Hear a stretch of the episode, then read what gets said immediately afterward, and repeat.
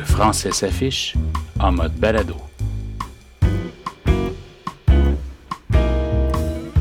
Bienvenue à un nouvel épisode du français s'affiche en mode balado. Aujourd'hui, nous discutons avec Jean-Yves Laporte. Jean-Yves est professeur de littérature et de français au Cégep Édouard-Montpetit et à l'École nationale d'aérotechnique. Il est également co-responsable du Centre d'études en français de l'ENA, le CEF, et responsable du programme tutorat de reprise qui est offert au CEF de l'ENA. Alors, euh, Jean-Yves, qu'est-ce que le tutorat de reprise? Alors, le programme de tutorat de reprise, c'est un programme qui a été mis au point il y a deux ans et demi, trois ans environ, au euh, Centre d'études en français de l'ENA. Et là, uniquement parce que c'est un petit bassin qui nous permettait euh, justement une certaine souplesse dans la mise en, application de ce programme-là. Alors, c'est un programme qui est conçu ainsi. Le responsable du, programme de reprise contacte le professeur qui donne le cours 101, 601, 101, là où les professeurs qui donnent le cours 601, 101, ils s'entendent pour que ce professeur-là fasse faire une rédaction de 10% en début de session, idéalement la deuxième ou la troisième semaine, qui est corrigée aussi rapidement que possible, de sorte que l'étudiant euh, a en main une rédaction très tôt dans la session et peut euh, savoir où il se situe par rapport à son niveau de, de linguistique. Les étudiants qui ont une mauvaise note euh, se voient, la possibilité de s'inscrire au programme de reprise. S'ils s'inscrivent au programme de reprise, je les prends en charge, je les fais travailler la langue et le contenu également. Et au bout d'un certain temps, au bout d'un minimum d'habitude de cinq séances, quand je vois qu'ils se sont améliorés, je leur fais faire une autre rédaction de difficultés semblables, de longueur et de difficultés semblables. Et euh, s'ils réussissent cette rédaction-là convenablement, que je corrige donc de façon identique, c'est-à-dire avec 7% pour le contenu, 3% pour la langue, euh, si l'étudiant obtient une meilleure note dans cette rédaction-là qu'il fait avec moi, cette note-là, euh, je l'envoie au professeur responsable du cours, porteur de la du cours, porteur du cours de la formation générale dans lequel l'étudiant est inscrit, et cette note-là remplace la note qu'il avait préalablement reçue avec son professeur. Donc, c'est 70% pour le contenu, 30% pour la langue. C'est ça. C'est les balises là, que nous appliquons dans tous les cours au cégep chez nous. Là. Et si l'étudiant donc euh, obtient un meilleur résultat, est-ce qu'il peut continuer sa démarche ou est-ce que qu'est-ce qui se passe à ce moment-là? Là, c'est une discussion avec l'étudiant. Certains étudiants veulent continuer, d'autres veulent arrêter parce que les étudiants, puis, euh, parce que les étudiants sont débordés de travail, ont beaucoup de travail. Beaucoup euh, donc, c'est sur une entente les étudiants. S'il veut continuer, continue. S'il veut arrêter, bien, il peut arrêter là.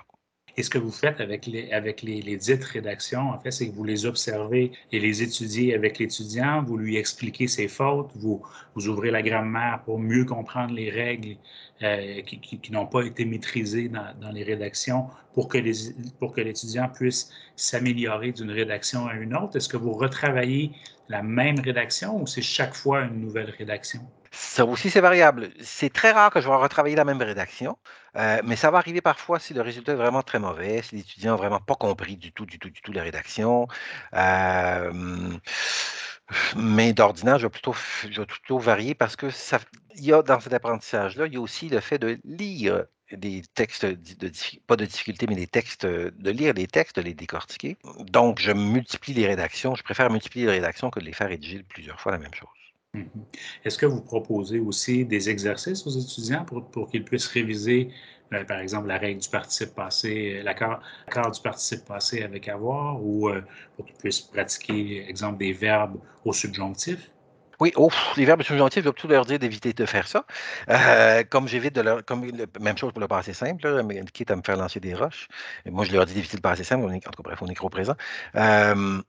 Des exercices, moi, je ne suis pas très euh, chaud sur des exercices que je compare euh, constamment et je commence la session comme ça. Je leur j'explique que je vais faire des exercices, mais pas beaucoup, parce que pour moi, les exercices, c'est comme les, muscles de gymnase. Ça ne sert à rien. Ça ne sert qu'à montrer qu'on a des muscles. Euh, mais ce qu'il faut vraiment faire, c'est travailler, rédiger et s'attarder à la langue, réviser. Donc, je leur montre plutôt des mécanismes d'auto-révision, d'autocorrection euh, parfois, de temps en temps, ponctuellement, euh, quand, je veux briser quelque chose, là, quand je veux briser un blocage, là, je vais utiliser des exercices, mais la plupart du temps, je vais plutôt faire faire des révisions. OK. Donc, dans le fond, vous aidez les étudiants à développer, euh, à développer leur regard pour qu'ils remettent en question ce qu'ils ont écrit, qu'ils se posent des questions à savoir si c'est bien écrit, si c'est bien accordé, etc. C'est bien ça? Oui, c'est-à-dire que je le Je les force à revenir sur leur texte, c'est ça constamment, et je, travaille beaucoup la révision de texte. Quand vous corrigez pour aider à cette révision et à cette autocorrection, est-ce que euh, vous, utilisez un code de correction ou vous, écrivez des commentaires tout simplement? Non, on écrit, c'est le code de correction tout bêtement, le code de CAF qu'on a, qu'on met dans la marge de gauche. On identifie les fautes clairement grâce au code, mais on ne les, les identifie pas sur la phrase, dans la phrase. Il doit retrouver. Alors, par exemple, je mets un code, le code sur le marqueur de relation, il sait qu'il y a une erreur de marqueur de relation là, il sait pas, il doit retrouver le marqueur. Donc, il doit comprendre que c'est un marqueur, euh, c'est quoi un marqueur? Donc, ça permet de réviser donc, toutes les notions de grammaire. Il comprend que c'est un marqueur. Et là, il doit trouver le bon marqueur à mettre là. Même chose pour tous les codes. Là, par exemple, les, les, euh, mettons, je pense, S5, c'est mon, ma bête, pas ma bête noire, mais ma bête préférée, ben S5, parce que pour la virgule, je travaille beaucoup la virgule, qui pour moi est une façon d'organiser la phrase et de maîtriser la syntaxe. Là. Euh, et systématiquement, je dirais, je ne sais pas pourquoi, systématiquement, la virgule est mal enseignée. Au primaire, ou au secondaire, je ne sais pas pourquoi, mais c'est toujours. Je, ne suis plus capable d'entendre dire que c'est une pause dans la phrase. Je ne, n'en peux plus. Euh, alors, je remonte que c'est un organisateur textuel, au contraire. Et c'est miraculeux, ça, travailler la virgule. Là. On voit toute la phrase s'alléger, tout à coup se mettre en place. Les éléments de la phrase se mettent en place. Et euh, voilà. Donc, c'est ça. Je travaille beaucoup ce genre de choses-là, mais toujours dans les rédactions. Mm-hmm. S5, c'est bien le, code qui signifie ponctuation. Oui. Euh, est-ce que tous les étudiants peuvent participer au projet? C'est-à-dire qu'un étudiant qui n'a pas été euh, recommandé par son prof euh, parce qu'il avait un bon résultat, par exemple, est-ce qu'il peut se présenter au, au, CEF et demander à participer au tutorat de reprise? Oui, la première année, la première session que le programme a été offert, je me suis retrouvé avec toutes sortes d'étudiants de toutes sortes de, de niveaux, dont un, je me rappelle, qui lui voulait carrément avoir une cote R extraordinaire. Euh, il faisait, il y avait des résultats de 92, 93. Là après ça, après coup, je me suis rendu compte qu'il prenait la place de quelqu'un qui en aurait plus besoin. Euh, mais lui, effectivement, a amélioré sa note, je pense, de 85 à 92, quelque chose comme ça. Mais normalement, je ne prends pas ce genre d'étudiant-là. c'est vraiment, c'était un hasard. Puis c'était la première fois, là, c'était, euh, je ne savais pas à quoi m'attendre. Là. maintenant, je surveille ça à l'entrée. On fait un tri un peu plus serré pour s'assurer que c'est vraiment les étudiants qui en ont besoin. Combien d'étudiants accompagnez-vous dans une session environ? Alors, c'est variable aussi, c'est selon les inscrits. Les inscriptions varient beaucoup d'une session à l'autre à l'ENA. Euh, l'an passé, par exemple, la session passée, j'ai été victime de mon succès, c'est-à-dire le programme, il y a eu plein d'inscrits, j'ai été obligé d'en prendre une vingtaine et j'en ai refusé. J'en ai pris une vingtaine euh, et, euh, ça n'avait pas de bon sens.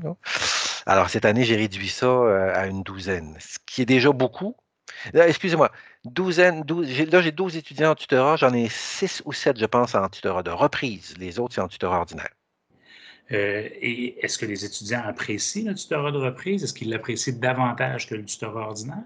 Je dirais que oui. J'ai l'impression que l'impression que j'ai, c'est que oui, ils l'apprécient davantage parce que, euh, entre autres choses, dans le tutorat de reprise, c'est qu'ils font de la littérature, donc ça les aide dans leur cours. Donc c'est vraiment, c'est carrément un c'est comme, un petit centre de littérature, un petit centre d'aide en littérature en soi. Euh, alors que le tuteur ordinaire, c'est que linguistique. Donc ça, hum, euh, ben, je l'ai dit, il y en a qui veulent faire juste s'améliorer linguistiquement. Ceux qui n'ont pas discuté avec le contenu, mais ceux qui ont discuté avec le contenu apprécient. Et ceux qui n'ont pas discuté avec le contenu apprécient aussi, parce que ça aussi, ça permet de s'améliorer forcément. En quoi font-ils de la littérature? Qu'est-ce que vous voyez avec eux? Ben, les étudiants qui arrivent, qui rédigent, comme on rédige des, rédactions, des analyses littéraires, euh, quand je corrige, donc je corrige à 70% le contenu, 30% la langue, donc je corrige la langue, mais aussi je corrige le contenu. Alors, quand ils ont une mauvaise note pour le, mauvaise note pour le contenu, ils me demandent qu'est-ce que j'ai fait de pas correct. Alors, je corrige comme je corrigerais dans mon cours 1, et je leur dis, bon, là, l'idée est mal amenée, l'idée n'est pas solide, l'exemple n'est pas pertinent, il y a juste un exemple, etc. Ta justification est fait juste expliquer le texte, elle n'explique pas l'exemple, etc. Donc, je fais des choses comme ça, je les donc, c'est du travail d'appoint euh, pour les rédactions, quoi. les analyses, pardon. Est-ce que vous revoyez avec eux, par exemple, la structure d'un paragraphe? Et que de revoir la structure d'un paragraphe à partir du moment où ça se clarifie euh, pour l'étudiant ou l'étudiante, est-ce que vous voyez une amélioration dans l'écriture? Oui, tout ça fonctionne. Tout ça est, holistique, pour employer un terme à la mode. C'est-à-dire, tout ça est, Quand l'étudiant maîtrise le paragraphe, il est libéré déjà d'une certaine, euh, surcharge mentale, disons. Donc, euh, c'est quelque chose qui est réglé, qui est définitif. Il peut se concentrer sur autre chose. Euh, et je travaille beaucoup sur le fait de, sur le, développement d'automatisme. Non. On commence par l'idée. On, suit, on, suit avec l'exemple, puis on suit avec la justification. Et une fois, après la deux, quand on en fait plusieurs rédactions comme ça, mais ça, je le voyais dans mes cours également, quand on fait plusieurs rédactions, la troisième, l'étudiant, il sait déjà commencer son idée. Et c'est déjà, c'est intégré et c'est presque, c'est un automatisme littéralement. Il n'a plus à y penser, il commence, c'est souvent la même formulation, mais moi, ça ne me dérange pas que ce soit la même formulation. C'est des dissertations, on n'est pas en train d'écrire des romans. Euh, et ça, c'est ça, ça libère énormément l'esprit parce qu'on ne cherche plus comment le dire, on, le dit, point. Donc, plus les étudiants rédigent, plus, plus, plus ils pratiquent, plus ils s'améliorent, plus plus ils ont l'occasion aussi et plus ils développent les réflexes de se rendre jusqu'à la, jusqu'à la révision et la correction de la langue. C'est plus que des réflexes, c'est une, euh, une assurance qu'on leur donne. Une assurance, pas dans le sens où le, dans des compagnies d'assurance, une assurance, c'est-à-dire une, euh, euh, ils sont plus sûrs d'eux, ils savent mieux comment, ils savent, ils sont moins, ils ont moins peur de se tromper. Donc, ça leur donne une certaine assurance. Ça, ça se répercute sur, sur la rapidité d'écriture, sur, partout ça se répercute. Ils sont plus confiants. Ils sont plus confiants, voilà, c'est ce que je voulais dire. Voilà. Hmm. Euh, est-ce que le fait de pouvoir gagner des points pour le travail qui est fait euh, au CEF, dans le cadre du tutorat de reprise, les motive? Oui et non. C'est un beau paradoxe, pas un paradoxe, mais c'est une belle énigme pour moi parce que je ne sais jamais exactement ce qu'il en est. Euh, d'ordinaire, les, même les grandes améliorations, là, disons un étudiant qui a eu 4.2 sur 10 dans sa rédaction avec son prof dans 101, avec moi, il va obtenir, disons, 6.2. C'est juste deux points de plus. Mais l'étudiant, pour lui, c'est énorme. Puis c'est deux points de plus au bulletin. Là, là, mon exemple n'est peut-être pas bon parce que deux points au bulletin, c'est quand même une différence. Mais un étudiant qui a 4.8 puis qui tombe à 5.6, c'est même pas un point, là, mais il est très content. Il est très, très, très content parce qu'il parce s'est amélioré, tout simplement. Est-ce que les profs collaborent? Est-ce que parce qu'il pour, euh, il, faut demander la collaboration des profs pour que ce projet-là fonctionne, pour que les profs recommandent leurs étudiants. Est-ce que, justement, il y a une belle collaboration qui s'est instaurée entre vous et les professeurs du département de littérature et de français? Jusqu'à maintenant, j'ai été chanceux. J'ai eu un, j'ai eu un refus. Je me rappelle que j'ai eu un refus euh, il y a deux ans, l'an passé, je ne sais plus trop quoi. et j'ai eu, un, pas un refus, mais quelqu'un qui a fait un peu n'importe quoi. Euh, mais sinon, ça a été, oui, j'ai une belle collaboration. mes collègues constatent bien que ça fonctionne d'abord. Mmh. Ensuite, euh, ils voient que ça aide les étudiants, que les étudiants sont contents. Donc, la plupart de mes collègues sont euh, tout à fait euh, en accord avec ça et participent assez bien, oui. Et est-ce que les étudiants sont portés à revenir au centre d'aide dans, les sessions, dans les sessions qui suivent la session où ils ont fait du tutorat de reprise pour continuer leur démarche d'amélioration? Ça dépend des profils, je dirais. il y a des étudiants, là, par exemple, cette session-ci, je sais que j'ai des étudiants qui étaient là à la section précédente qui se sont réinscrits.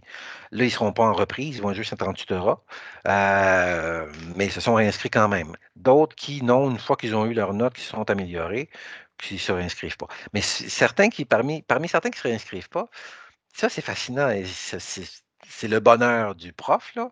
Des étudiants qui arrivent, qui sont tout croches, ils ont tout sont, ils ont plein de défauts, plein de.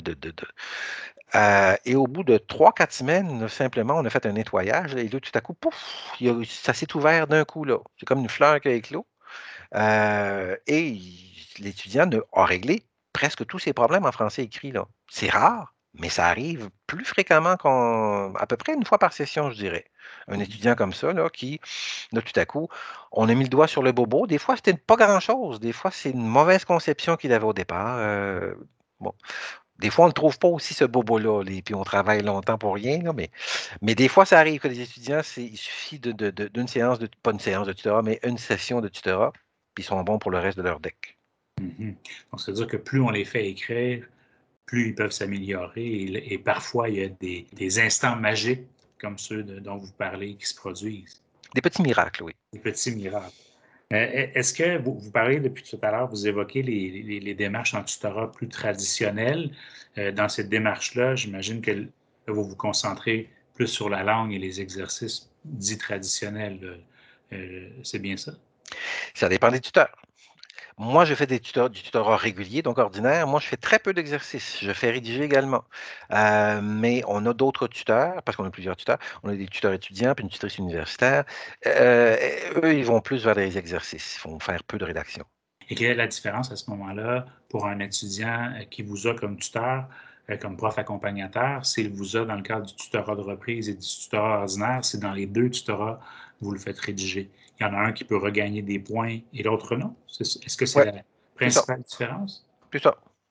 Et est-ce que ça joue sur la motivation des étudiants ou le simple fait de s'améliorer en français va faire en sorte que les étudiants vont être motivés à aller à leur rencontre? C'est une bonne question parce que jusqu'à maintenant, je ne faisais que du tutorat de reprise. Seulement cette session-ci que je prends des étudiants en dehors de la reprise. Je vais, je sais pas, je vais voir, je vais savoir. Mais à mon avis, je sais pas parce que de toute façon, même, les avec les étudiants qui ne sont pas dans le programme de reprise, je vais les faire rédiger, puis je vais quand même corriger leur texte, comme si c'était une reprise, pour leur donner justement leur juste, leur dire, ben, regarde, là, si euh, là, tu aurais eu 58% euh, là, tu aurais eu 62, etc. Euh, je, fais comme dans la vraie vie, quoi. Mais ça, et ça, ça les motive, effectivement. Intéressant, intéressant. Donc, c'est en forgeant qu'on devient forgeron, euh, si on se fie au vieil adage. Oui. Euh, merci beaucoup, Monsieur Laporte, Jean-Yves, d'avoir participé à cet épisode. Euh, c'est très intéressant et inspirant.